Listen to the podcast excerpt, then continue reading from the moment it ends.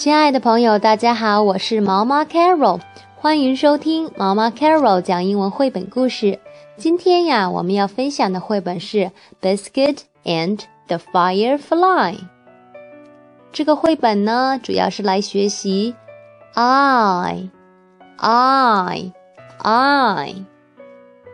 好了，现在呢，我来把我们今天要学习到的词汇给大家来朗读一遍：bright。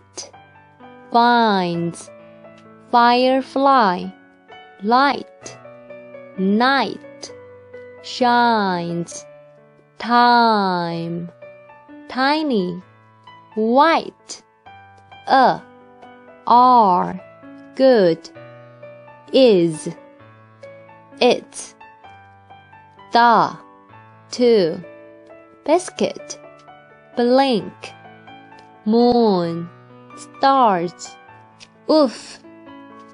好的，我们一起来听故事啦。